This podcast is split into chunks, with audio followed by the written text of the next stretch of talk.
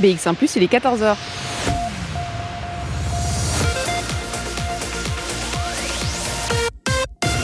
BX1 ⁇ Radio de Bruxelles. Radio de Bruxelles. Jusqu'à 16h, Charlotte Maréchal vous fait vivre Bruxelles sur BX1 ⁇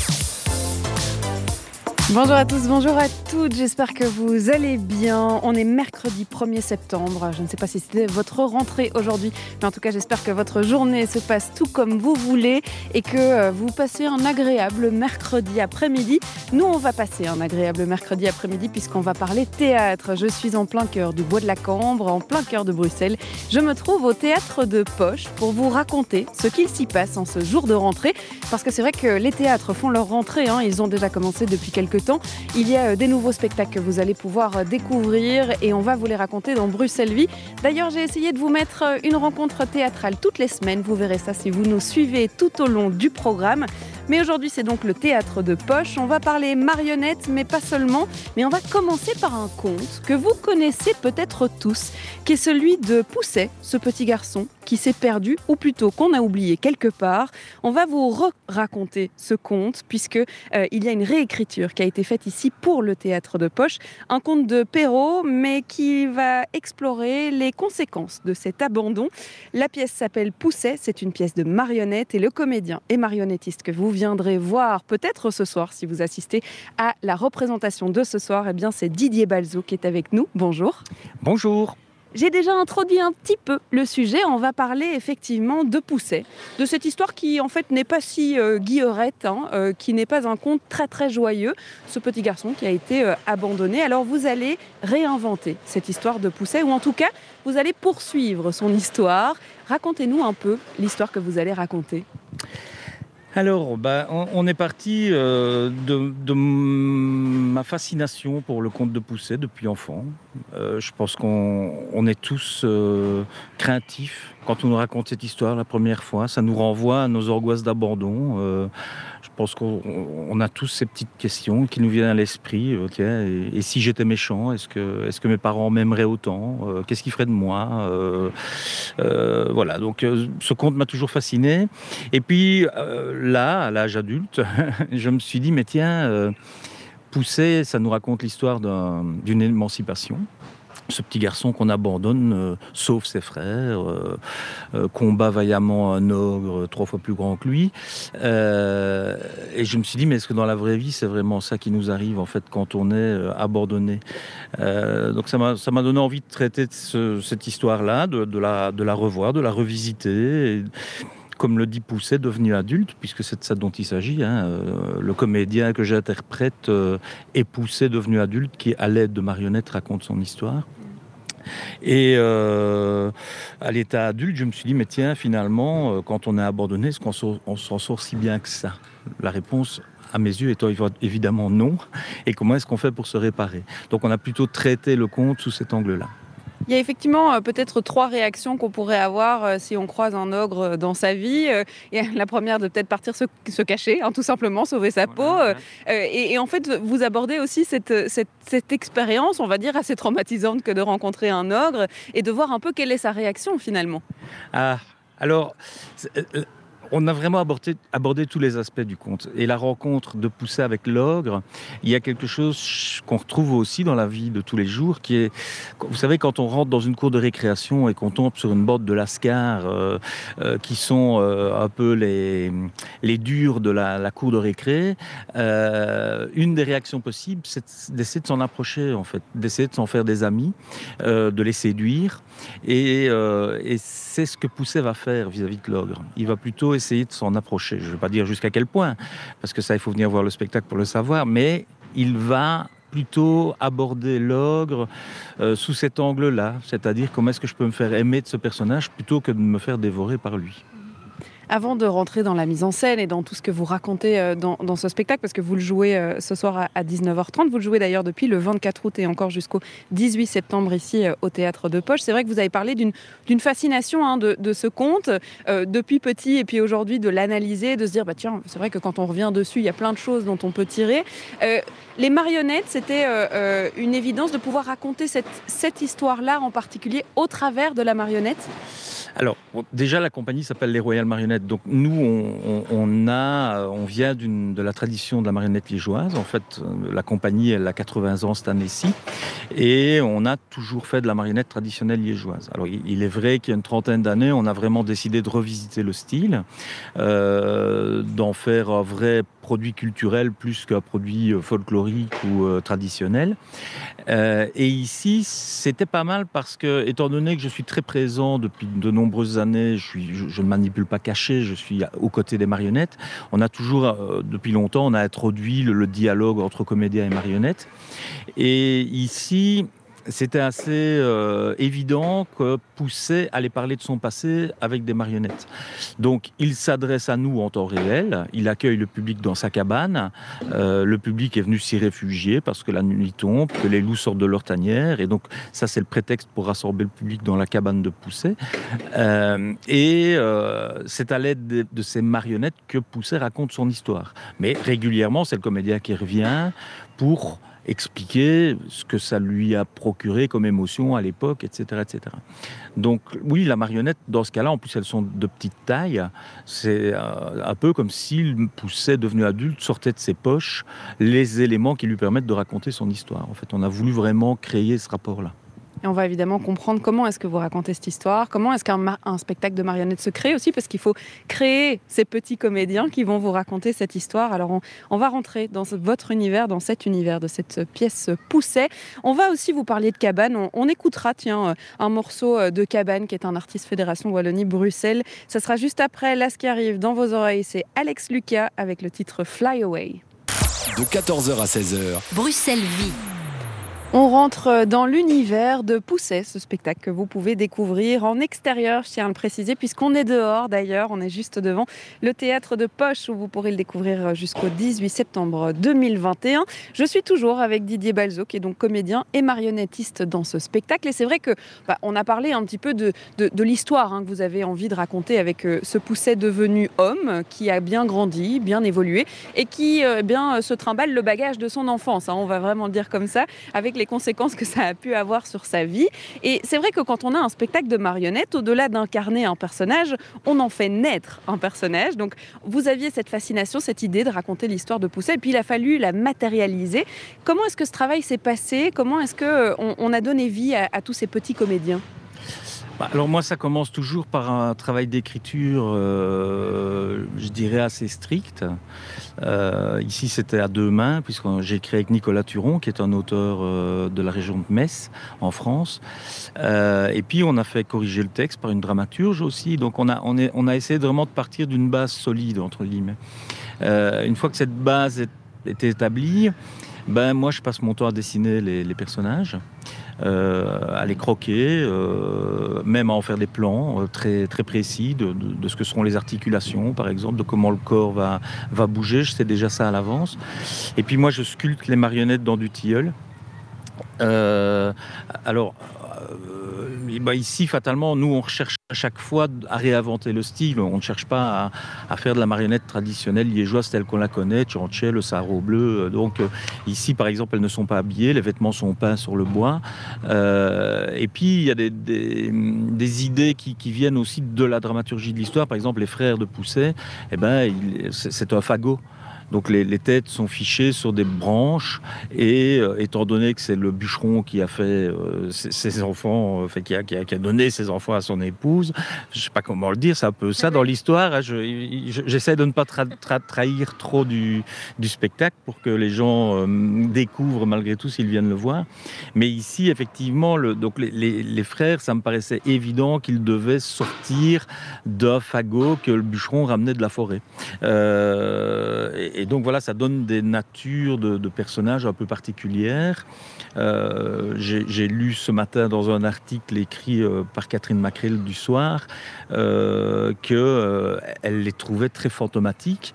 Et moi, par exemple, c'est quelque chose que je n'ai pas voulu, mais bah, quand j'ai lu l'article ce matin, je me suis dit, ah bah oui, c'est vrai, il y a quelque chose de l'ordre. Et d'ailleurs, ses frères, bon, je pas, mais, mais, ses frères sont effectivement sont entre la vie et la mort, entre guillemets. Et donc, le fait qu'il soit fantomatique, c'est, bah, oui, c'est assez juste. Mais tout ça, ça se décide, je dirais, alors soit consciemment, soit pas tout à fait, mais quand même, on y réfléchit, entre guillemets, euh, pousser un chien dans mon spectacle.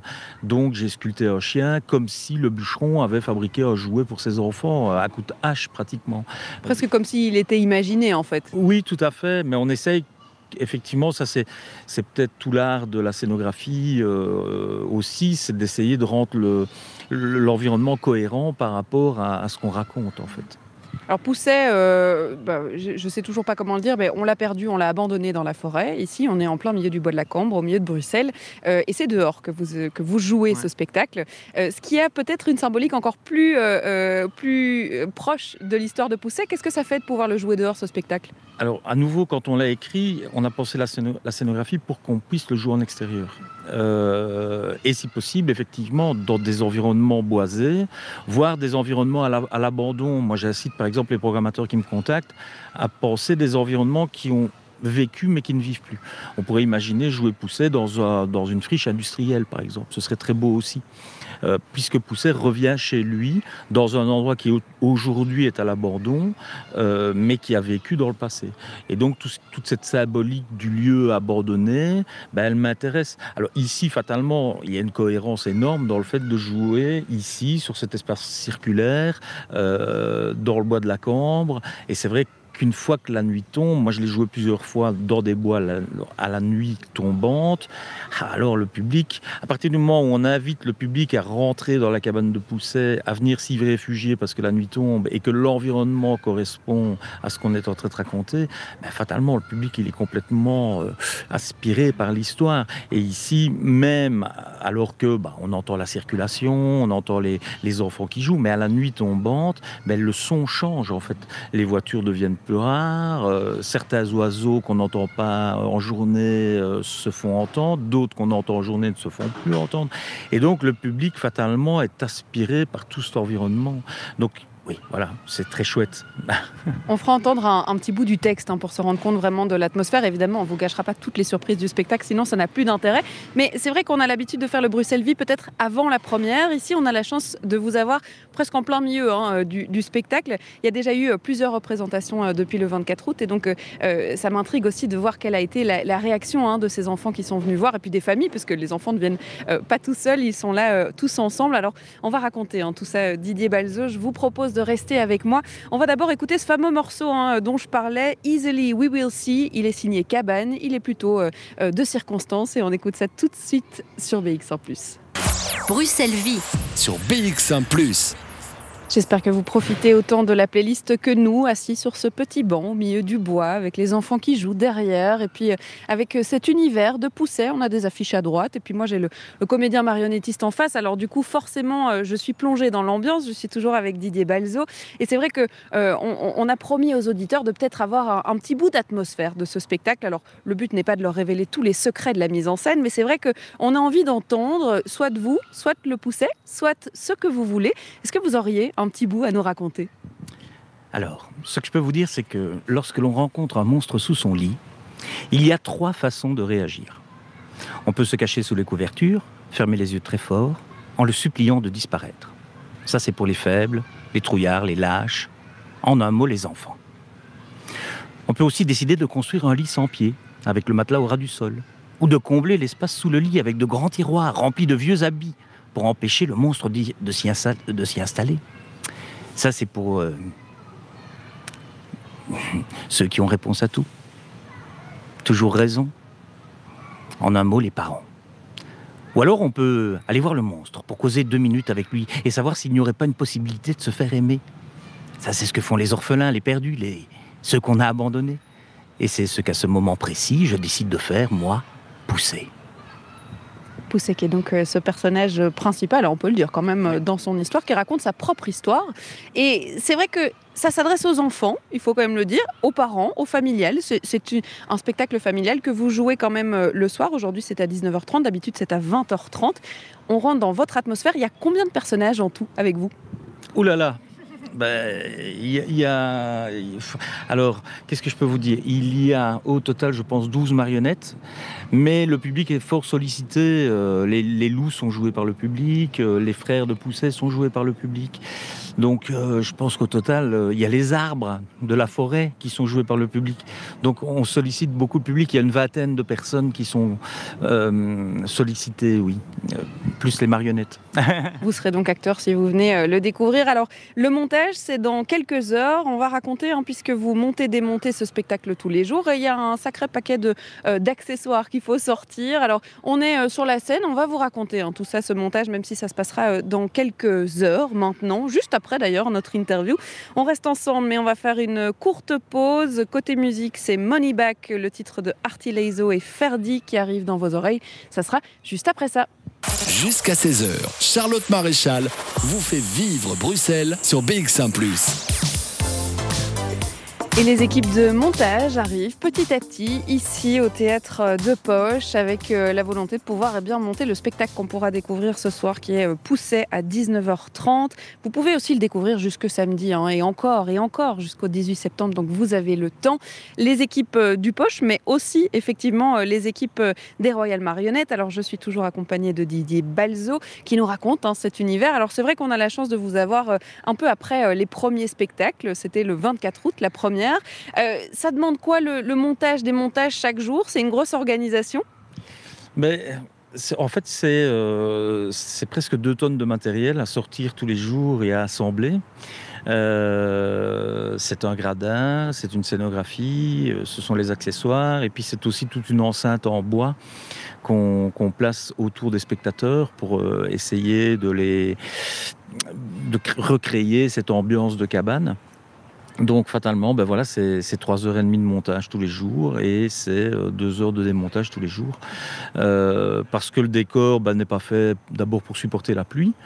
Et puis euh, voilà, on n'a on a, on pas non plus de vigile pour garder tout ça toute la nuit. Et puis s'il pleut, qu'est-ce qu'il fait le pauvre homme?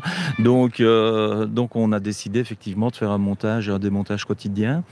Alors oui, on a, deux, employés des Royales qui font ça tous les jours, le régisseur Témis, qui est aussi celui qui, anime le spectacle à mes côtés euh, euh, lorsque je joue.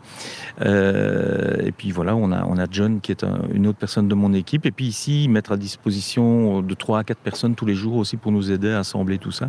Donc oui, c'est une grosse machine. Mais on est habitué, on fait du théâtre de rue, on fait du théâtre forain. Donc voilà, ça fait partie de notre quotidien, je dirais, de, de monter, d'assembler tout ça tous les jours. Il n'y a pas un moment donné où on se dit, bon, la prochaine fois qu'on crée, on pourrait faire plus léger? Alors, on se le dit à chaque fois. Pourtant, jamais on ne change d'avis. Voilà, on se le dit à chaque fois. Et puis, euh, chaque fois, on se laisse piéger parce que on se dit, ah bah oui, à la mise en scène, on se dit, ah, ce serait chouette qu'on ait ceci, ce serait bien que le public soit installé comme ça. Et donc, on ajoute, on ajoute, on ajoute.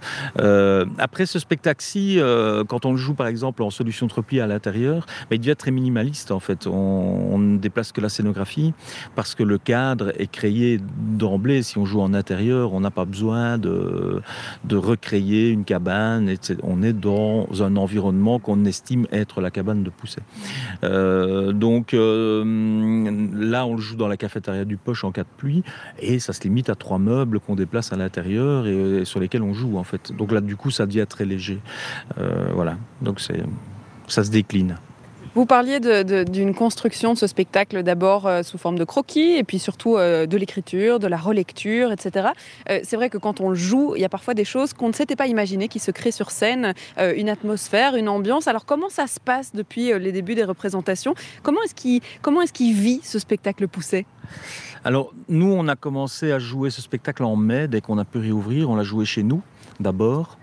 Et euh, c'est vrai que moi, quand je démarre un spectacle, bah, j'essaye d'être très fidèle à ce qui est écrit, à ce qu'on a imaginé. Et puis, euh, c'est la réaction du public, en fait, qui fait que le spectacle évolue et qu'on se dit, tiens, là, ça a tendance à vouloir rire un peu. Là, euh, nous, on aimerait que ça rie, mais en fait, le public, il a besoin de cette gravité. Donc, on, voilà, on ajuste l'interprétation. et là, il me semble qu'au bout d'une semaine, bah, on commence tout doucement à fixer des choses qui, deviennent redondantes on, redondantes. on trouve une certaine justesse dans, dans l'interprétation. Enfin, je trouve une certaine justesse dans l'interprétation. Mais j'ai des gens de mon équipe qui sont là tous les jours, puis j'ai des gens de l'équipe du Poche qui sont là tous les jours aussi pour me faire des retours. Donc, on se fixe comme ça. Et le public, bah, je pense, commence par être très intrigué par l'arrivée de ce pousset qui, a tendance à devenir un ogre dans sa vie, euh, avec euh, voilà, une attitude un peu patibulaire. Euh, en ce compris les enfants, hein, qui se demandent un peu qui est ce personnage qui, qui débarque. ils connaissent vaguement l'histoire de Pousset, donc ils, ils, se disent que peut-être ils craignent, ils ont à craindre quelque chose. Et puis, euh, très vite, l'atmosphère se détend parce que Poussé, il est content d'avoir des gens dans sa cabane. Pour lui, c'est l'occasion de raconter une fois de plus son histoire. Euh, et donc, il est, il est content, il vient se réfugier dans cette cabane quand il va pas bien. Et de trouver des spectateurs là, ben, ça l'enchante. Plutôt, il va pouvoir partager un moment avec des gens, leur parler. Et donc, euh, tout de suite, l'atmosphère se détend très fort, en fait. Après, dans le spectacle, la participation du public est assez joyeuse. et en même temps, ben, euh, voilà, il y a des, séquences de sa vie qui sont assez graves euh, et qu'il faut pouvoir respecter et interpréter comme telles, entre guillemets. Donc le public, je pense qu'il traverse vraiment un tas d'émotions, en fait. C'est l'arc-en-ciel des émotions dehors dans la forêt euh, du bois de la Cambre. Oui, tout à fait. Merci beaucoup d'avoir été avec nous et de nous avoir fait euh, découvrir cet univers Didier Balzo. Alors je vais vous laisser retourner au boulot parce que comme je vois, on balaye déjà la scène, on est déjà euh, à l'action. On va se préparer là pour ce soir. Voilà, voilà. Alors moi j'essaie de ne pas en faire de trop avant de jouer. J'en fais un peu après. Euh, mais pour ce spectacle-ci, j'ai décidé effectivement, vu le nombre de représentations, j'ai décidé de m'épargner un peu sur le montage et le démontage. Bon, bah d'accord, on laissera travailler les autres alors et nous on va continuer à travailler. C'est donc un spectacle qu'on peut découvrir euh, dès 8 ans en extérieur ici jusqu'au 18 septembre au théâtre de Poche. Alors on a euh, la chance de pouvoir vous faire vivre vraiment euh, les coulisses hein, de ce théâtre et il y a un deuxième spectacle qui est en pleine répétition. Toute l'équipe est déjà active. Je pense que la comédienne est d'ailleurs sur scène. On va aller la rejoindre. C'est l'équipe du spectacle Iphigénie à Splot. Ça se passera du 14 septembre au 2 octobre et on va pouvoir aussi vous faire vivre cette pièce-là. Donc on va aller vous, vous trouver la comédienne et puis toute l'équipe il y a des musiciens aussi. Il y aura des moments de musique, c'est promis. Et nous, de la musique sur BX1+, eh ben, on en a aussi. Belly Dancers arrive, ce sera tout de suite. Enfin, c'est tout de suite. De 14h à 16h. Bruxelles Vie. Et dans Bruxelles Vie, on a la chance de pouvoir eh bien, faire vivre plusieurs atmosphères. Alors on va quitter le conte de Pousset parce que on quitte le monde des marionnettes, même si vous entendrez euh, derrière nous euh, la scène qui est en train de se monter, tout le décor qui va sortir du théâtre de poche pour se mettre sous les sapins devant. Mais à l'intérieur du théâtre, il se passe encore bien des choses dans les coulisses, notamment les répétitions pour la prochaine pièce qui vous sera présentée à partir du 14 septembre jusqu'au 2 octobre. Elle s'appelle Iphigénie à Splot. Alors mais qu'est-ce qu'on va raconter dans cette pièce? Ça tombe bien, j'ai toujours des invités pour nous raconter tout ça, notamment la comédienne. Alors moi j'ai un micro, mais elle a un micro aussi. On est presque en répétition. Euh, euh, on n'est pas sur la scène, on se mise dehors, mais on ira vous faire vivre l'atmosphère à l'intérieur. C'est Gwendoline Gauthier qui est avec nous. Bonjour. Bonjour.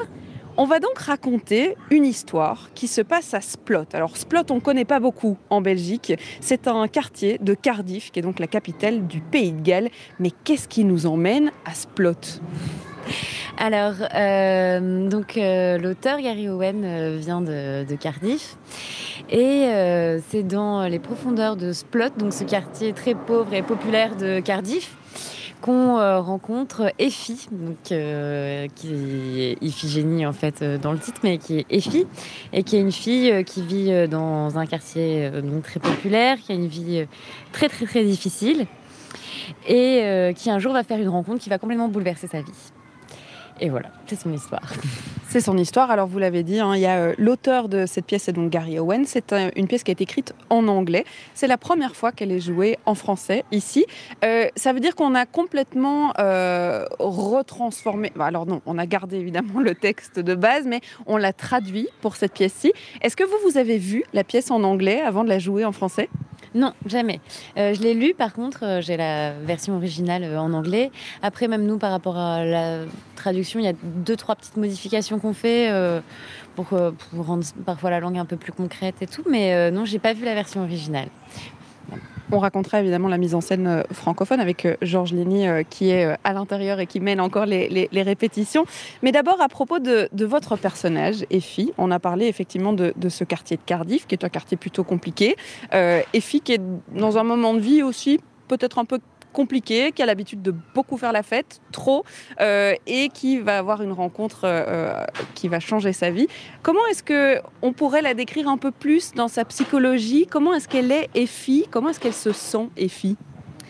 Ben, euh, donc c'est une fille qui a une vie très très difficile, donc qui a quand même beaucoup de colère et de rage en elle, euh, qui est une grosse fêtarde effectivement, enfin fêtarde. Je sais pas si c'est tellement une fêtarde. En fait, elle boit beaucoup, elle, elle, euh, ouais, probablement qu'elle prend un peu de drogue de temps en temps. Enfin, elle est vraiment très forte dans l'autodestruction. Et, et oui, voilà, elle, vit dans, ce quartier et et en fait, euh, ouais, c'est un peu une petite frappe, mais en fait, ce qui est intéressant, c'est qu'à la fin, on se rend compte qu'il y a beaucoup plus de choses dans ce personnage et que c'est quelqu'un de plus dense. Et, voilà, mais euh, oui, c'est quand même une petite frappe très sensible. D'accord, il y a tout un, costume que vous avez déjà pour vous mettre dans la peau du personnage. Les répétitions ont commencé, on va les faire vivre de l'intérieur, donc je propose qu'on aille euh, se rendre dans la salle.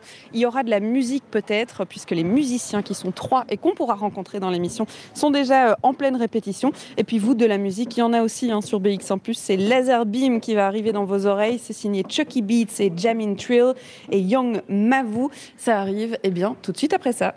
Jusqu'à 16h, Charlotte Maréchal vous fait vivre Bruxelles sur BX1 ⁇ Bon, on s'est arrêté juste avant la porte d'entrée de la salle parce que c'est vrai qu'il y a du rock à l'intérieur de cette salle et que ça va faire du bruit pour vos oreilles.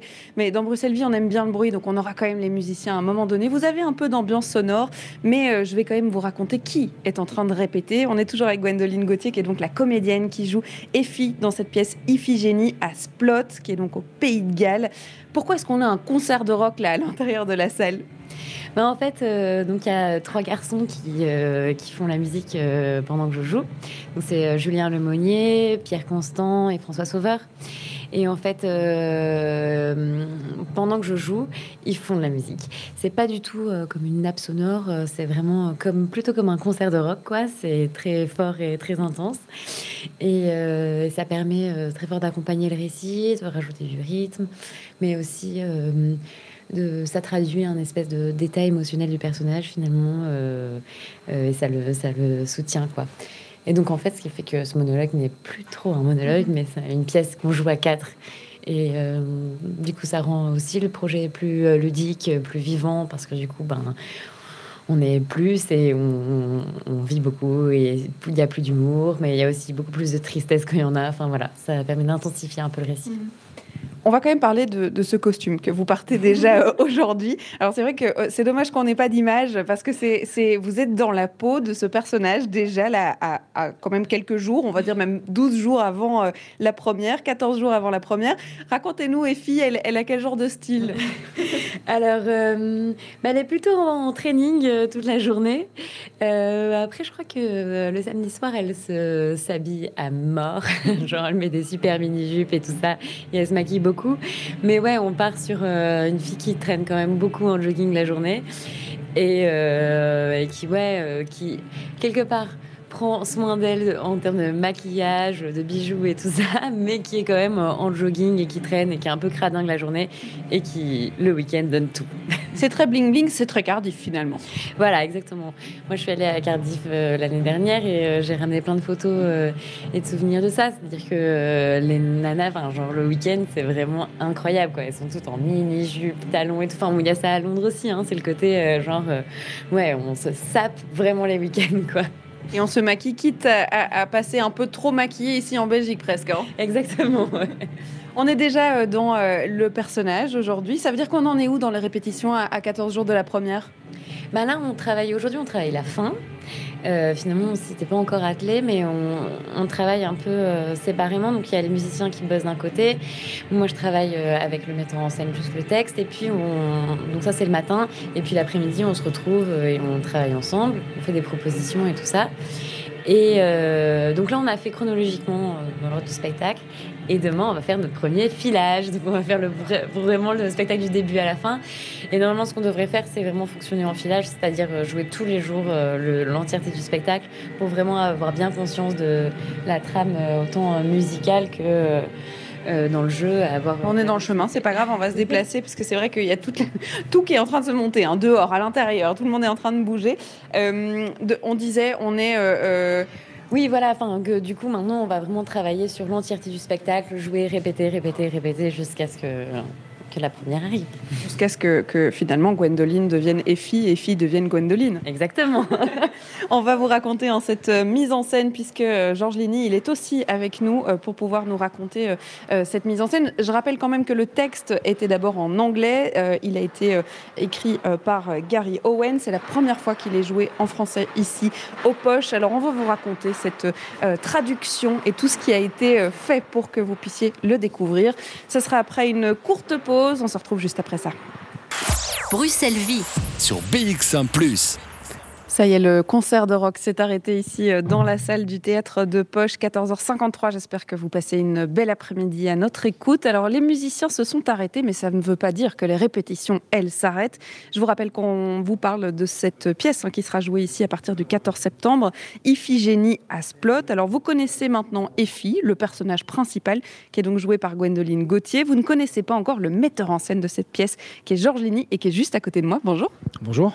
On est donc en pleine répétition. Alors, euh, ça m'intrigue toujours de, connaître l'histoire d'une pièce. Alors, comment est-ce qu'on en est arrivé à créer Iphigénie à Splot, alors que nous ne sommes pas du tout au Pays de Galles, mais bien à Bruxelles? Racontez-nous un peu l'histoire de cette pièce. Eh bien, d'abord, euh, nous créons généralement des pièces euh, du théâtre contemporain, donc on doit beaucoup lire pour trouver la pépite. Et puis c'est un peu par hasard, je suis tombé sur cette pièce. J'aime bien le théâtre anglo-saxon en général, qui, euh, combine euh, drame et, humour, donc c'est toujours euh, très intéressant.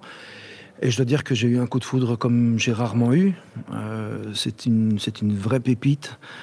Euh, et, donc, euh, et donc, dès la lecture, je, me suis dit qu'il fallait. Euh, j'ai très vite appelé la traductrice en disant que c'était une merveille et que je, voulais les droits pour, pour la monter parce que ça a été un coup de foudre absolu, mais vraiment absolu. Ça m'est arrivé deux, trois fois, à peu près sur, une, sur un petit millier de pièces. Je crois que c'est la troisième fois que ça m'arrive.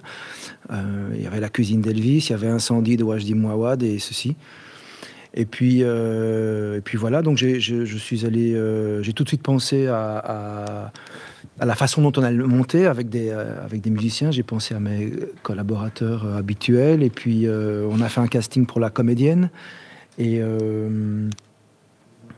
et alors c'était très facile parce que à chaque fois que je faisais lire la pièce, bah, le coup de foudre était euh, communicatif.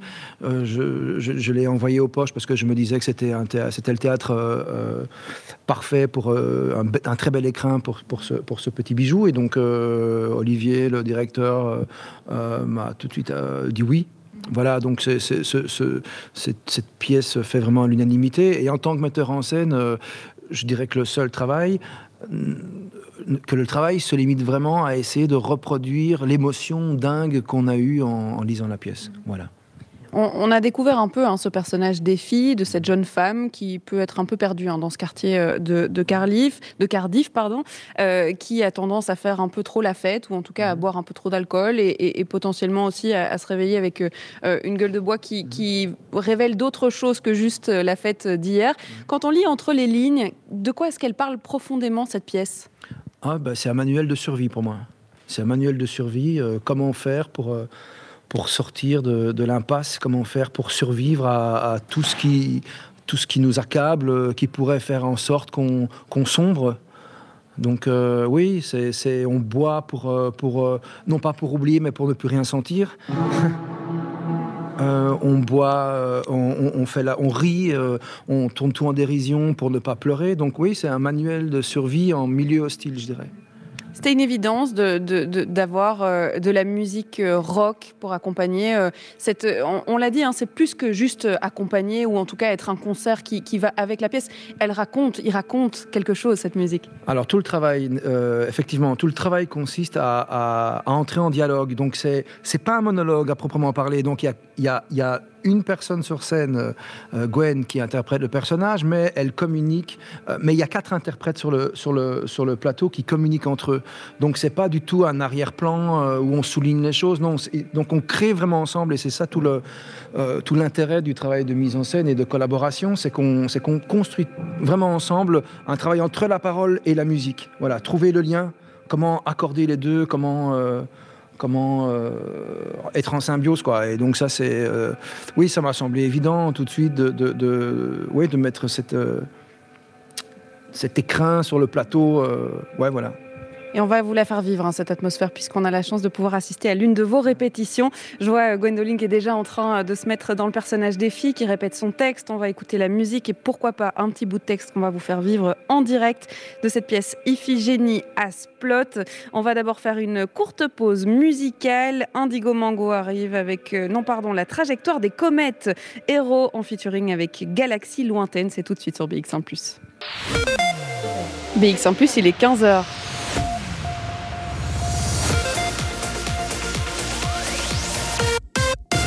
BX1 ⁇ Radio de Bruxelles. Jusqu'à 16h, Charlotte Maréchal vous fait vivre Bruxelles sur BX1 ⁇ et vous avez peut-être conduit vos enfants pour la première fois ce matin à l'école. C'est la rentrée, mais c'est aussi la rentrée culturelle, théâtrale. Et aujourd'hui, on se trouve au théâtre de Poche, en plein milieu du Bois de la Cambre. Et j'adore pouvoir vous faire vivre des moments en direct, un petit peu en exclusivité, j'avoue. Ici, on, est on assiste aux répétitions d'une pièce, une prochaine pièce que vous allez euh, pouvoir découvrir ici du 14 septembre au 2 octobre. Elle s'appelle Iphigénie. Iphigénie à Splot, qui est un quartier de Cardiff, capitale du Pays de Galles. Je vous ai promis une ambiance, alors on va en avoir. Hein. Je vous rappelle de la musique rock qui vient euh, agrémenter euh, le jeu de Gwendoline Gauthier qui est sur scène avec trois musiciens. On va entendre justement euh, un petit bout puisqu'ils sont en train de travailler. Alors ils sont sur scène, on va voir si le metteur en scène Georges Lini dit quelque chose, je ne sais pas, on va se mettre en route. On est à quel moment dans la pièce à peu près? On aborde la dernière ligne droite. D'accord, donc on, ne révèle pas tout, on est d'accord Absolument pas. Tant mieux, parce qu'on ne veut pas tout connaître, on ne veut pas tout savoir. Trois musiciens donc euh, sur scène qu'on va entendre en interview dans quelques instants. Mais d'abord, on va les entendre jouer et puis on va entendre euh, Gwendoline jouer aussi. C'est à vous, la scène est à vous. Oui, nos.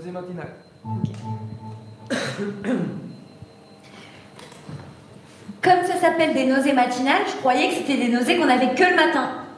Pas des nausées qui commencent le matin, puis qui continuent tranquillou le midi, l'après-midi, le soir, la nuit. Ça, je l'apprends dès le début. L'auxiliaire médical dit que la marche ou la natation, ça peut aider. Alors, tous les jours, je marche jusqu'à la piscine. Et c'est vrai que la natation, ça aide. Jusqu'à ce qu'il ferme la piscine. Après, tous les jours, je marche pendant des plombes sous la pluie, donc je termine toujours crevée et mouillée aussi, mais c'est pas vraiment pareil. À l'instant même, j'apprends que c'est une fille et qu'elle pousse bien de ce que l'infirmière peut en dire. Et puis l'autre truc que j'apprends, c'est que je suis pas toute seule. Mémé m'aide à trouver un logement, enfin une chambre, dans une maison rue Ordel, mais une chambre à moi. Et elle achète ce qu'elle peut pour la rendre jolie. Elle a dit qu'elle avait mis de côté, mais c'est pas vrai. Un jour, je vais à la supérette et qui je vois derrière la caisse comme quand j'étais gamine. Je dis Mémé, t'es trop vieille pour travailler. Elle dit répète que je suis trop vieille pour quoi que ce soit et je te tape le cuir, jeune fille. Kevin essaie toujours de me donner l'argent de sa Xbox. Comme je le prends pas, elle finit par acheter une poussette en brocante. Bien sûr, elle est trop grande, elle, elle passe pas la porte, en gros, elle se déglingue dès qu'on essaie de mais bon, c'est l'intention qui compte, quand Et un jour, je suis en train de fouiller dans des piles de francs d'une friperie de la rue Clifton, et là, une douleur dans mon ventre. Pas grand chose, hein, la douleur je connais quand la mise danse le baby woogie sur la vessie, mais cette douleur-là, c'est pas un coup de pied. C'est une putain de contraction. Et je suis dans ma 29e semaine, trop tôt pour ça. J'appelle pour m'entendre dire euh, arrêtez votre cinéma, mais ils disent venez au cas où. Je traîne jusqu'à la rue Adershon, ensuite une demi-heure à me faire secouer dans le bus, et puis ce qui me paraît encore plus long de l'arrêt de bus jusqu'à la maternité, ils disent il existe un test. S'il est négatif, alors on est sur un 99%, c'est pas le travail. Je dis c'est pas possible, elle peut pas arriver maintenant. L'infirmière dit Ne nous énervons pas, hein, faisons déjà le test, d'accord? Je pisse dans un gobelet, je m'allonge sur le lit, et par la fenêtre, je vois de la neige. Il neige. Tu veux sortir voir la neige, petite crevette? T'auras plein d'occasions pour ça. Reste tranquille, petite fille. Reste bien là où tu es. Je sais que le vaste monde t'attend, mais encore quelques semaines et ce sera bon. Vitesse revient. Revient négatif, c'est pas le travail. L'infirmière dit ok, bon, Alors maintenant nous savons que vous allez bien, que bébé va bien, mais ce n'est pas ce soir que vous allez faire sa connaissance. Il suffit juste de trouver le bon antidouleur pour vous permettre de supporter les contractions. Elle descend à la maternité, deux ascenseurs pour accéder à un étage qui a l'air fermé, pas une lumière, pas un bruit, personne. L'infirmière allume la lumière, dit Le médecin va passer, il vous donnera de quoi vous soulager. Et elle me laisse là, seule. Et pas toute seule. Et ma petite fille et moi, on attend. La douleur qui vient par vagues. Tous les demi-heures, l'infirmière revient pour dire le médecin va passer d'une minute à l'autre. Et il finit par arriver. Il me donne un truc qui s'appelle de la pétidine. Cinq minutes plus tard, je me sens mieux. Mais cinq minutes après, la douleur revient. Tellement forte. Pire que jamais. Il y a quelque chose qui va pas. Je me glisse hors du lit. Je m'accroupis par terre. Je m'agrippe au drap et je hurle en serrant les dents. Toutes les émissions que j'ai vues sur les femmes qui accouchent, ben, je suis comme elles, accroupie, à hurler. J'appuie sur le bouton, mais personne ne vient.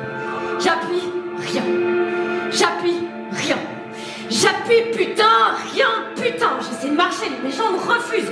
Je rentre, le cul en l'air, les lumières vacillent autour de moi. J'arrive jusqu'aux ascenseurs, j'appuie sur le bouton, personne ne vient. J'appuie sur le bouton, personne ne vient. J'appuie sur le bouton, putain, je descends les escaliers. J'arrive à la maternité, je sonne, personne ne vient. Personne ne vient. Personne ne vient.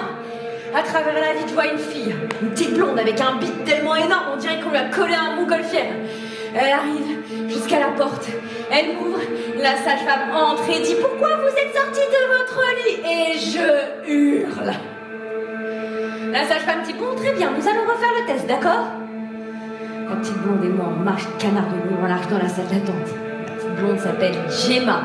Elle en a deux là-dedans. Elle est morte de trouille, elle dit qu'elle refera jamais ça. Qu'il essaie de s'approcher moi, Ben, et je me cours moi-même.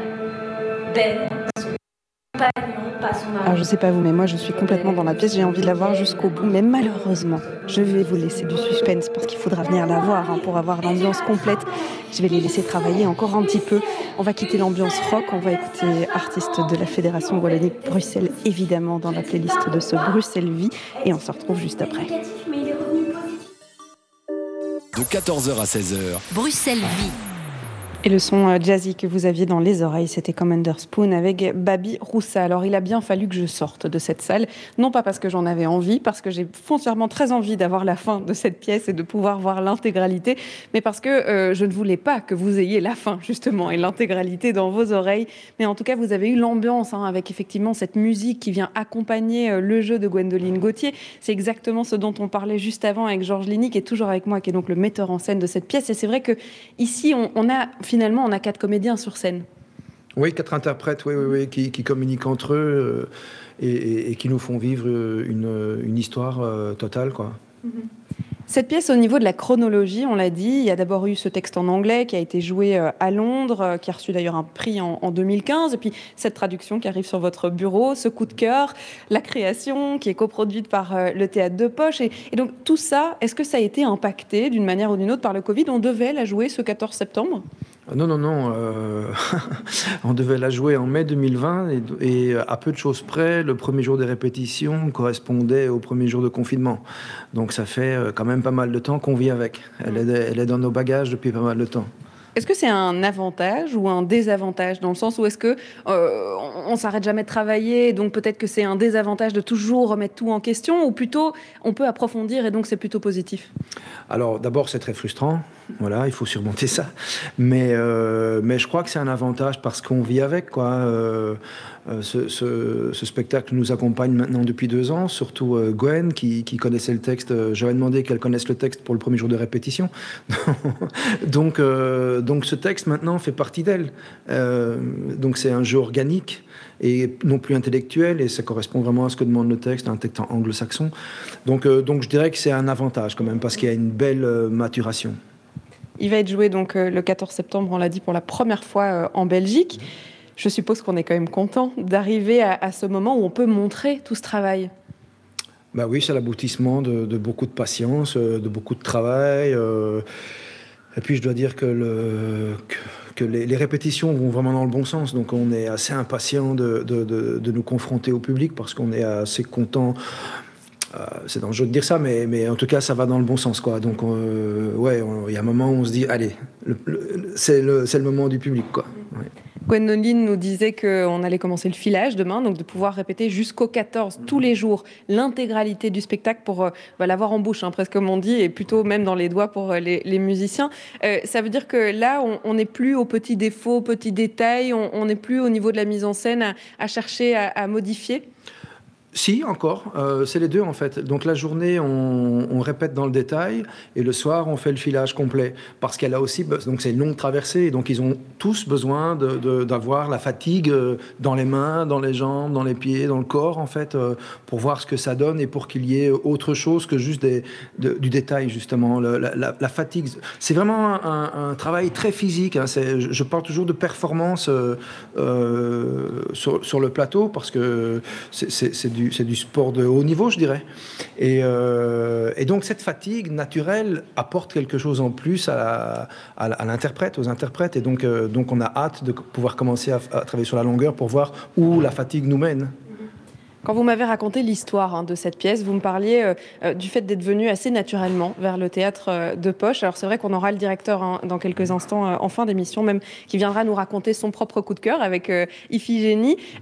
pour vous, c'était naturel de le présenter au public du poche? il était dans l'ADN même de ce théâtre? Oui, c'est un lieu que je connais bien, que j'ai beaucoup fréquenté. Donc oui, tout naturellement, c'était ici qu'il fallait jouer ça, parce que c'est le public qu'il faut, euh, je l'ai dit, mais c'est aussi l'écrin qu'il faut. C'est moi j'adore ce lieu, c'est fait partie de mon ADN, j'ai joué souvent ici, j'ai mis en scène ici, j'aime les gens qui y travaillent, donc ouais, c'est bah, c'est un cadeau d'être ici. On est, très heureux et donc euh, oui, je pense qu'ils sont heureux aussi de nous accueillir avec ça aussi. Donc euh, ouais, la question ne s'est pas posée en fait. C'est vraiment le premier lieu où je l'ai proposé euh, et il a été accepté tout de suite. Donc la question ne s'est même plus posée après. On est à quelques jours maintenant de, la première. C'est vrai que le Covid, ça s'améliore. On vit avec depuis deux ans. Est-ce qu'il y a quand même une, une pensée de stress qui se dit pitié qu'on ne nous l'enlève pas, euh, cet accouchement, justement? Euh, Alors, personnellement, non. Non. Ah, bah, bien sûr que c'est là, quelque part, euh, les inquiétudes, mais on en a eu assez, quoi. Donc là, on fonce et on verra bien ce qui se passera, mais, mais il faut qu'on continue à vivre. et voilà. Donc, donc non, moi, je n'ai pas le. Ce n'est pas mon métier d'avoir peur de ça pour l'instant. Donc nous, on, crée et puis euh, c'est déjà assez flippant comme ça d'avoir une création qui nous attend. Donc euh, moi, on se dit que tout va bien se passer et qu'on est bien entouré et qu'on fait attention aussi. On, suit les règles, on fait gaffe. Euh, donc voilà, il n'y a pas de raison que ça se passe pas bien. Merci beaucoup d'avoir été avec nous. Alors, euh, on n'a pas fini d'en parler parce qu'il y a quand même trois interprètes qu'on n'a pas encore rencontrés au bout du micro, qui sont les musiciens qui sont sur scène. Alors, on va aller voir s'ils ont terminé euh, le passage qu'ils étaient en train de répéter et on va justement comprendre quelle est leur interprétation de ce quartier de Cardiff et de l'histoire de Effie. Je vous les présente dans quelques instants. Le temps pour nous de faire une courte pause. C'est Green Montana qui arrive dans vos oreilles avec le titre Évidemment. Ça sera juste après ça. Jusqu'à 16h, Charlotte Maréchal vous fait vivre Bruxelles sur BX1 ⁇ et on parle toujours de cette pièce qui vous sera présentée à partir du 14 septembre et jusqu'au 2 octobre ici au théâtre de Poche. Elle s'appelle Iphigénie à Splot. Alors, vous avez rencontré Effie, ou plutôt Gwendoline, qui joue Effie. On a compris effectivement qu'on était à Cardiff, dans le pays de Galles, et que on était euh, dans un quartier plutôt difficile avec une histoire un peu compliquée. Euh, on a compris aussi euh, qu'il y avait de la musique qui venait englober un monologue, et puis on pouvait pas du coup passer à côté des interprètes de cette musique qui ont quitté la répétition pour venir avec nous euh, ici euh, dehors, juste devant le théâtre de Poche. Alors on a euh, François Sauveur qui est avec nous. Bonjour. Bonjour. Je vais peut-être d'abord vous demander à chacun ce que vous jouez. François, vous jouez quoi dans la pièce? Alors moi, je, prends tout ce qui est violon, guitare et une série de petits bidouillages, des petites percussions, des petites choses narratives. D'accord. Alors à côté de vous, il y a Julien Lemonnier. Bonjour. Bonjour. Vous, c'est quoi plutôt votre spécialité dans la pièce? Alors moi je m'occupe de tout ce qui est rythme, j'ai une petite boîte à rythme pour ça et j'ai aussi euh, deux synthés, un pour des sons plus harmoniques et un qui est plus aussi dans les, dans les bidouillages et dans, dans les petits bruitages. D'accord, et puis enfin on a Pierre Constant qui est avec nous, bonjour. Bonjour. Et c'est quoi votre spécialité à vous? Alors moi sur le spectacle je joue de la basse et de la guitare. Mais pareil, des fois une guitare qui n'est pas nécessairement utilisée comme un instrument mélodique, euh, parfois bidouillée, même parfois sans gratter les cordes, mais juste euh, amener certaines ambiances et certains, certains bruits. Des bruits, il y en a peut-être derrière vous d'ailleurs, puisqu'on est en plein montage de Pousset. On en parlait en début d'émission. On a vraiment le tout hein, des coulisses du théâtre de poche. Alors, cette euh, musique, elle fait partie intégrante du spectacle. Elle a été euh, vraiment euh, mise pour accompagner le jeu de Gwendoline. Vous êtes donc trois. Je ne sais pas très bien par qui commencer. Allez, Julien, ou on, me pointe François Sauveur. Comment est-ce qu'elle s'est créée? Comment est-ce que cet univers un peu rock, euh, un peu grave à certains moments, un peu moins grave à d'autres, s'est créé? Ben, tout d'abord, je pense que voilà, nous, on a, une manière de faire de la musique aussi, un univers qui nous est, qui nous est personnel et singulier. Et c'est euh, autour de cet univers-là que Georges Ligny euh, euh, voilà, nous a rencontrés aussi. Donc je pense qu'il y a une accroche entre lui, ce qu'il a envie de faire de son spectacle, et l'univers musical qu'on propose de base.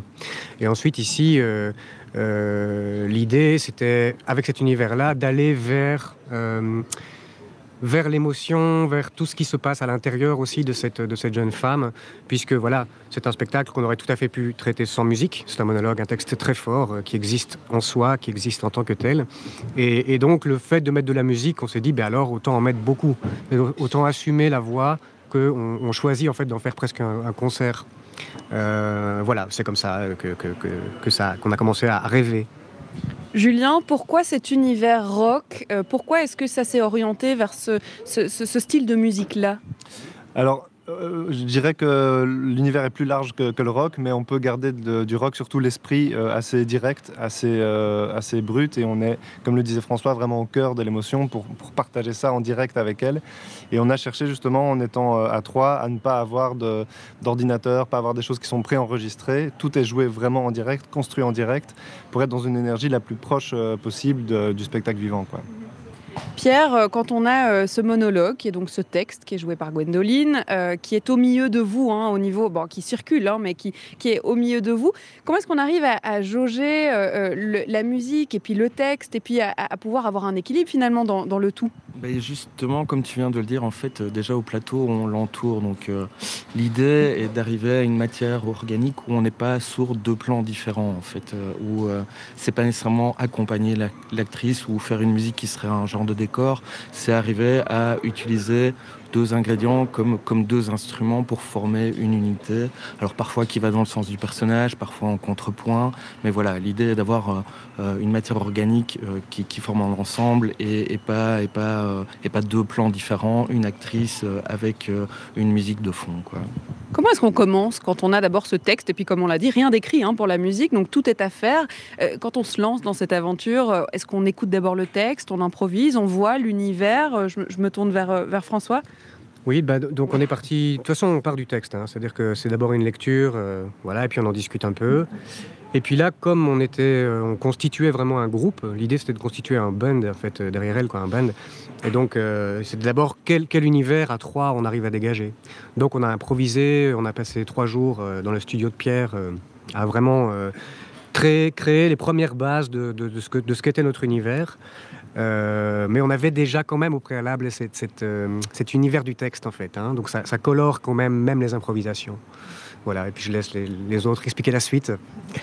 Ouais, voilà, on a, on a avant tout euh, improvisé pour se rencontrer. On n'avait jamais joué ensemble. Pierre et François ont l'habitude de jouer ensemble, mais moi, euh, j'avais pas l'habitude encore de jouer avec eux. Donc il fallait voir euh, si nos univers pouvaient s'harmoniser. Ça s'est fait assez naturellement. Et dans un premier temps, on a produit pas mal de matière et puis on a commencé à sélectionner ce qui nous plaisait. Et on s'est dit, mais tiens, ça, ça peut être bien pour tel moment. Et du coup, comment le retravailler en fonction de, de tel moment de la pièce, etc. Pierre, on est en pleine répétition là. Euh, on l'a dit avec euh, Georges et avec Gwendoline. Demain, on commence le filage et puis on répète, on répète, on répète jusqu'au 14, jusqu'à la première. Est-ce que ça veut dire que musicalement parlant, la musique qu'on entend aujourd'hui, qu'on a pu entendre dans les extraits, ne sera pas tout à fait la même que celle qu'on entendra en live ou bien quand même on a une base qui est très écrite et qui est plutôt déjà figée? Euh, on a plutôt une trame, donc euh, comme, euh, comme Julien l'a dit, en fait l'idée était vraiment ici, et, c'est pour ça qu'on s'est retrouvé à trois aussi. c'était l'idée était que vraiment tout soit joué live, c'est-à-dire que les, structures, les, les, intensités peuvent varier en fonction de l'interprétation de Gwendoline, puisque comme je te le disais, le, but n'est pas d'avoir deux choses sur deux plans différents, mais de former une matière organique ensemble. donc voilà, on le but est aussi euh, euh, de se laisser surprendre ou, euh, de surprendre et, de, rebondir là-dessus et pour avoir cette matière la, plus vivante et la plus organique possible. Je vais peut-être terminer avec ça. Euh, c'est vrai qu'on est sur un temps long de création. C'était pas vraiment voulu à la base, mais c'est vrai qu'avec le Covid, il y a euh, une première qui est un petit peu plus tard que celle qu'on avait imaginée en 2020. Euh, Julien, on est content là de pouvoir se dire que le 14, on va pouvoir la jouer cette pièce? Ah ben c'est clair, le premier jour de répétition était censé tomber le 16 mars, je pense que le confinement est arrivé juste le lendemain. Donc euh, ben, ça nous a permis en même temps de, mûrir aussi euh, un peu tout ça, de continuer à, faire euh, avancer la matière aussi dans, notre imaginaire. Et puis là, on se retrouve et on est dans un format assez réduit. On n'a que 4 semaines de répétition, c'est pas énorme dans, le théâtre. En général, c'est au moins 6 ou 7. Et en même temps, c'est pas plus mal. Du coup, ça nous oblige à foncer justement dans un esprit, on va dire, rock, euh, à, pas, moins se poser de questions, à, faire très fort confiance à nos intuitions tous ensemble. Et euh, du coup, oui, évidemment, on a hâte de, rencontrer le public. Eh bien, il faudra venir du coup au théâtre de Poche. Vous pourrez prendre vos places du 14 au septembre au 2 octobre prochain. Merci beaucoup à tous les trois d'avoir été avec nous. Merci. Merci. Je vais vous laisser retourner travailler, forcément, puisque c'est ça dont il est question aujourd'hui. Et, et pour découvrir un petit peu plus de la pièce Iphigénie Asplot. Il faudra venir parce que maintenant, on va vous parler du théâtre de poche. Hein. Je vous l'ai dit, on vous fait vivre vraiment les coulisses. Et c'est Olivier Blin, le directeur de ce théâtre, qui va euh, m'accompagner dans la prochaine demi-heure de cette émission. De la musique, évidemment, on en a encore. Anne-Pierre Lé arrive dans vos oreilles. Nobody's Fault, c'est sur BX1 ⁇ Bruxelles Vie sur BX1 ⁇ 15h37, on est en direct dans Bruxelles Vie, comme tous les jours, quelque part à Bruxelles où il se passe quelque chose. Et aujourd'hui, il s'en passe des choses au théâtre de Poche qui nous accueille. C'est vrai qu'on vous a parlé d'une première pièce, Pousset, plutôt euh, public jeune. Et puis, on vous a plongé dans un tout autre univers, dans les répétitions euh, de cette pièce, en Iphigénie à Splot. Là, on va plutôt découvrir ce lieu qui nous accueille. C'est vrai que j'aime bien, quand on vient pour une première fois, découvrir l'identité, l'histoire. Et alors, au théâtre de Poche, il y en a des histoires à raconter. Et c'est euh, le directeur de ce théâtre qui va nous les raconter. Olivier Blanc qui est avec nous. Bonjour. Bonjour. C'est vrai qu'on vient pour la première fois et euh, j'aime bien raconter l'identité d'un théâtre. Alors, euh, on a deux pièces qui sont euh, partie intégrante de cette programmation qui représentent assez bien cette identité. Comment est-ce qu'on pourrait définir le poche? Ah, D'abord, je pourrais la définir par l'histoire. Je vais essayer de vous la raconter, même, même si c'est difficile de faire court sur une histoire qui commence en, en 1951, le théâtre de poche est monté, pas encore ici dans le bois de la Cambre, mais chaussée d'Ixelles, par un bonhomme qui s'appelle Roger Domani et qui dit que c'est comme s'il va au, quand il va au resto et qu'il n'aime pas trop ce qu'on lui sert ou que ça l'inspire pas, bah, il, fait la, il, fait la cuisine lui-même en fait. Et, pour le théâtre, il trouvait plus euh, sa nourriture, donc il a monté son théâtre lui-même de manière très singulière. C'était un 51 homosexuel revendiqué, euh, militant avec un besoin, un besoin de parler un besoin aussi de fréquenter des intelligentsia euh, euh, culturelles françaises ou belges en fait. Et donc c'est un type qui a, Roger Dominique, qui a découvert nombre d'auteurs. Un, UNESCO par exemple a été monté pour la première fois au, au théâtre de poche en fait. alors toujours aussi un peu provoque et je crois que la provoque elle est quand même restée. Et si c'est pas la provoque, en tout cas, c'est un théâtre qui, euh, qui travaille à offrir des points de vue progressistes sur les débats de, société. En fait. Avec, euh, de nouveau, ça c'est pour l'anecdote, avec des hauts débats. Mon prédécesseur, Alain Maoden, par exemple, voulait, il y a une quinzaine d'années, ouvrir un distributeur de, de pétards euh, dans, le, dans le bar. On l'a pas laissé faire, mais, mais voilà, en tout cas, c'est rigolo cette idée. Elle sauvait un peu, sauve une polémique et peut-être que ça sera quand même comme ça dans 15 ans, une fois qu'on aura légiféré en, matière de, cannabis, en fait. Mais donc, ça a été euh, bah, tout le temps le, lieu de ces expériences. Elles se passaient ici au théâtre et puis se passaient à l'étranger aussi, parce qu'il y a de nombreux liens qui ont été créés.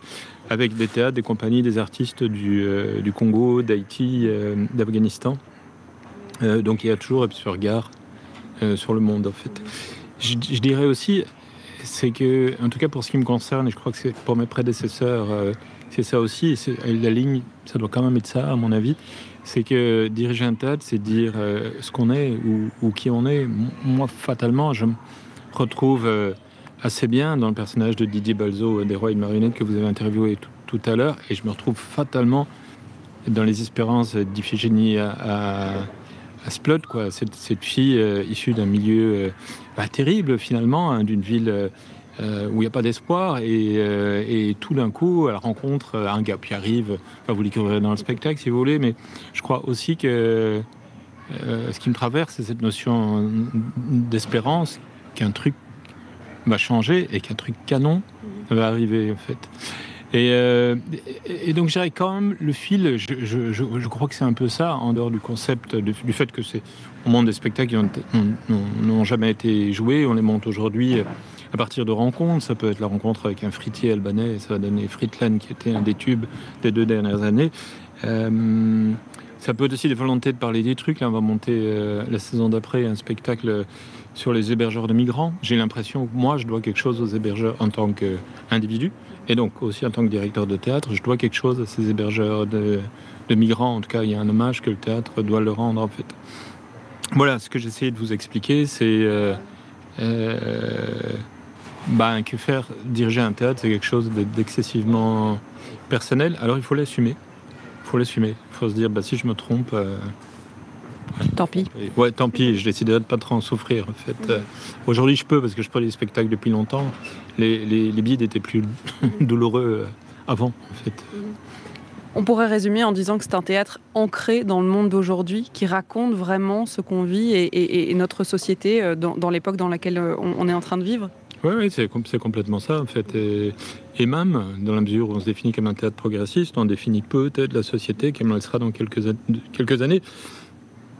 En tout cas, en tout cas je, crois que, pour moi, c'est vraiment important que les, spectacles ne euh, soient pas que la description d'un monde dur et difficile.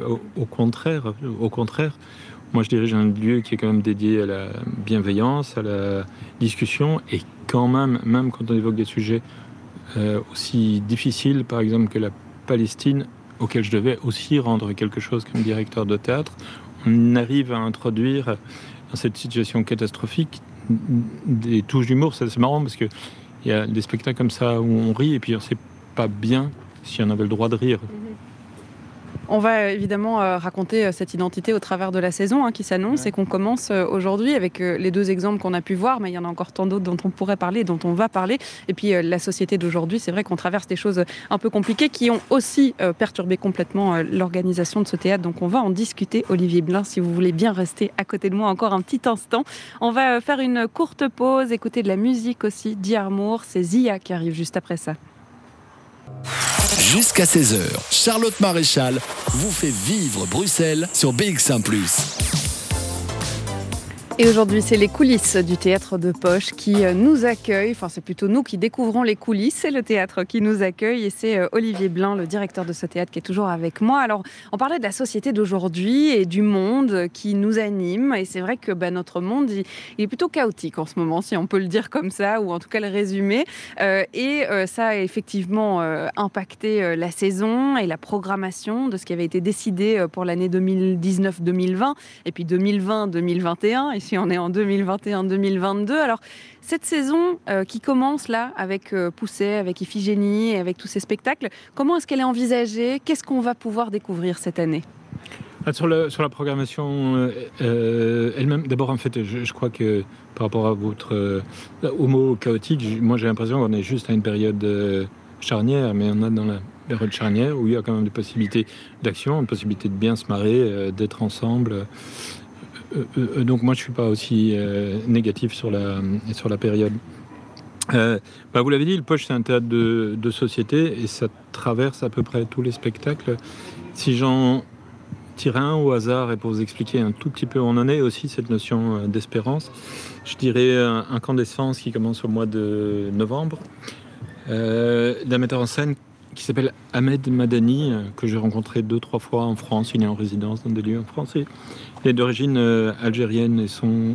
c'est un monsieur qui a 60 ans et qui en a vu et revu, en fait. Et depuis 7-8 ans, son, travail, c'est d'aller chercher dans les, les quartiers difficiles les banlieues à, grande mixité, euh, d'aller chercher là la, parole des jeunes.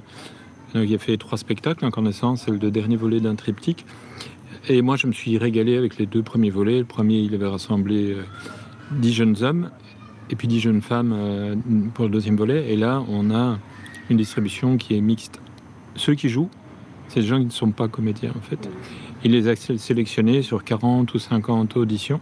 Il s'est dit, oh, celui-là a une gueule de théâtre, ou celui-là a un truc vraiment. Ou alors, euh, ça me fout les frissons ce qu'il dit en fait. Et donc, il a rassemblé comme ça une espèce de petite troupe autour de lui sur un thème. C'est sur le thème de la maternité ou de la paternité. Et pour une fois, et c'est ça qui est vraiment intéressant, on ne demande pas à cette génération de qui ils sont les enfants.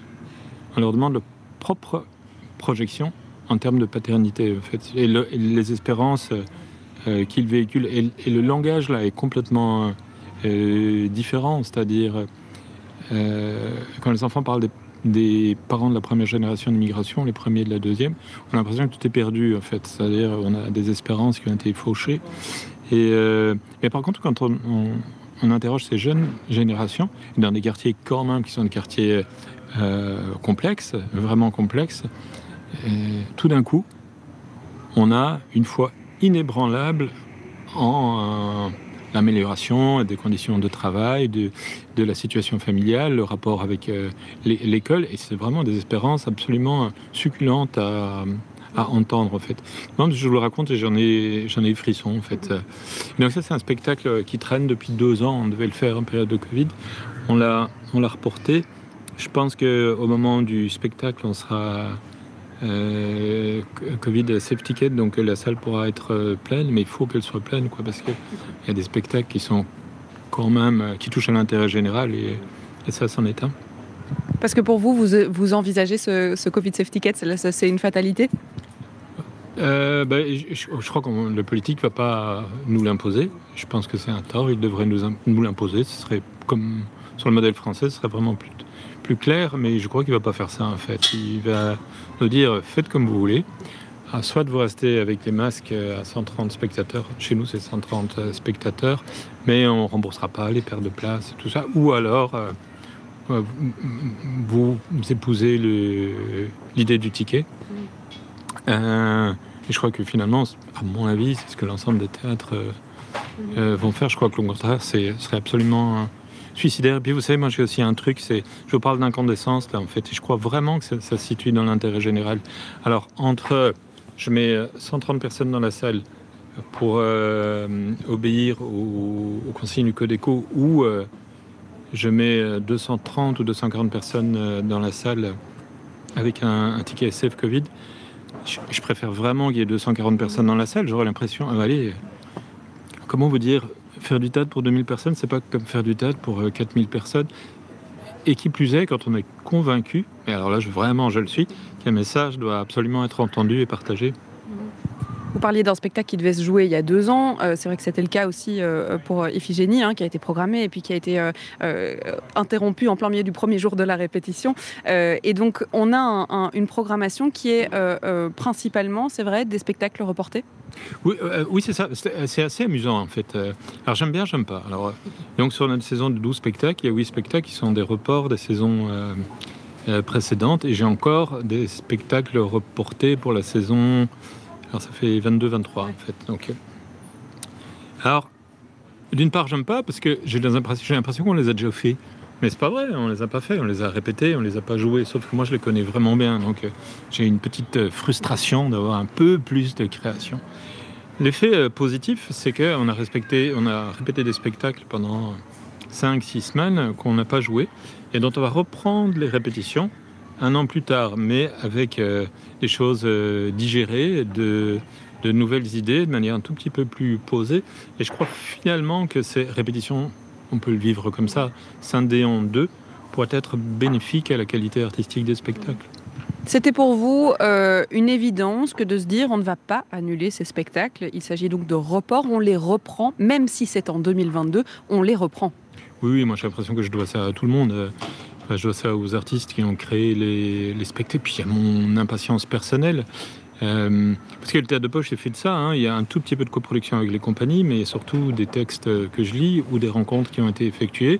Je trouve un metteur en scène pour coller à voir si ça peut marcher, si avec euh, si avec un fritier albanais, on peut faire un spectacle, par exemple, en fait. Euh, et quand on fait le spectacle, mais alors vraiment, j'ai absolument envie de savoir si j'avais raison. Hein, et moi, maintenant, quand je regarde un, spectacle, outre les trois premières représentations, quand même, je le regarde de trois quarts, en fait. Donc j'ai un œil, euh, ah, si vous voulez, j'ai un œil à un quart sur le plateau, mais je connais bien le spectacle, et j'ai un trois quarts sur le public. Et pour moi, c'est absolument essentiel que il y a une forme de ce qu'on veut, de fusion, d'émotion, euh, euh, de rire. Alors voilà, on les a créés, on doit absolument les, on doit absolument les jouer. Ils doivent trouver leur, leur rapport au le rapport au public, enfin, moi, c'est vraiment important. Puis c'est des engagements que j'ai pris. Je tiens quand même à être à la hauteur de ces engagements. Enfin, c'est bien le moindre hein, dans un secteur quand même qui est un, un secteur euh, économiquement hein, pas simple, euh, avec euh, des comédiens qui ont parfois beaucoup de mal à vivre leur quotidien. Donc moi, je sais que je dois me mettre en ordre avec ça. On a euh, un public plutôt familial pour Pousset, qui a commencé donc le 24 août. On a euh, Iphigénie, qui est un sujet plus sombre et, moins enfantin, on va clairement le dire.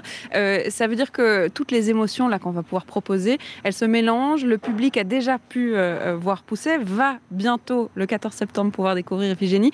On a hâte de pouvoir vivre toutes ces émotions tous ensemble.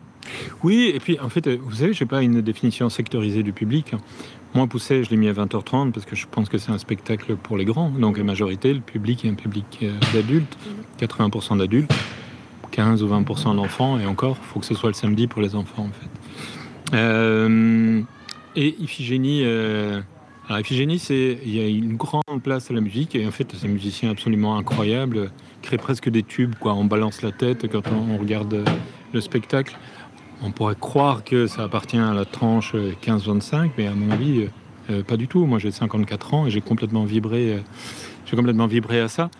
et puis la preuve aussi, c'est qu'on a heureusement la chance d'avoir beaucoup d'abonnés au, théâtre de poche, dont le nombre n'a pas fortement diminué après l'expérience du Covid, en fait. Et donc, on a des gens qui sont abonnés, qui ont entre 16 et je sais pas 80 ou 85 ans, en fait, et ils trouvent quand même parce qu'ils ont un minimum de curiosité, leur, euh, leur bonheur dans ce qu'on peut leur proposer. Quoi. Avec des, spectacles qu'ils vont trouver sensationnels et d'autres. Euh, voilà, il faut discuter, mais discuter. On adore discuter tête de poche. Eh ben, on reviendra avec Bruxelles Vie. On a présenté deux spectacles, mais il y a encore toute une saison à raconter. On pourra revenir quand même. Ah bah, vous revenez quand vous voulez. Hein. Au bar. Au bar, euh, devant une petite bière. On racontera plein d'histoires. Merci beaucoup, Olivier Blin, d'avoir été avec nous. Avec plaisir.